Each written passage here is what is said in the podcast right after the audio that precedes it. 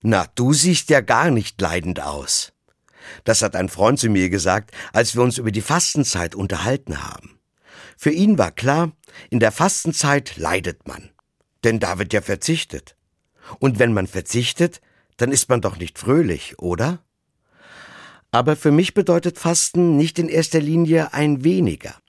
Es ist gerade umgekehrt. Das Fasten bringt mir ein deutliches Mehr. Wie das geht? Zum Beispiel so. Für die Fastenzeit habe ich mir vorgenommen, weniger mit dem Auto zu fahren.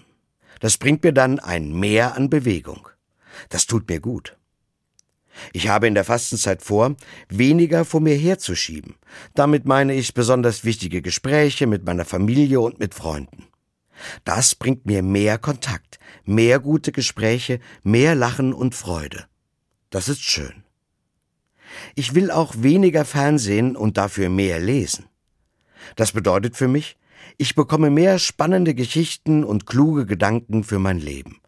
Das ist mir wichtig. Und seitdem ich mir in dieser Fastenzeit jeden Tag fünf Minuten Zeit nehme, um in meiner Pfarrkirche einfach still dazusitzen, habe ich mehr innere Ruhe am Tag.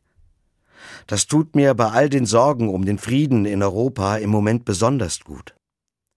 Ich habe schon in den letzten Jahren gemerkt, das Fasten hilft mir, mehr Lebensqualität zu bekommen. Natürlich leide ich auch manchmal ein wenig, wenn ich auf etwas verzichte. Aber was ich dafür im Gegenzug bekomme, ist viel mehr und macht mein Leben ausgeglichener, fröhlicher und gesünder.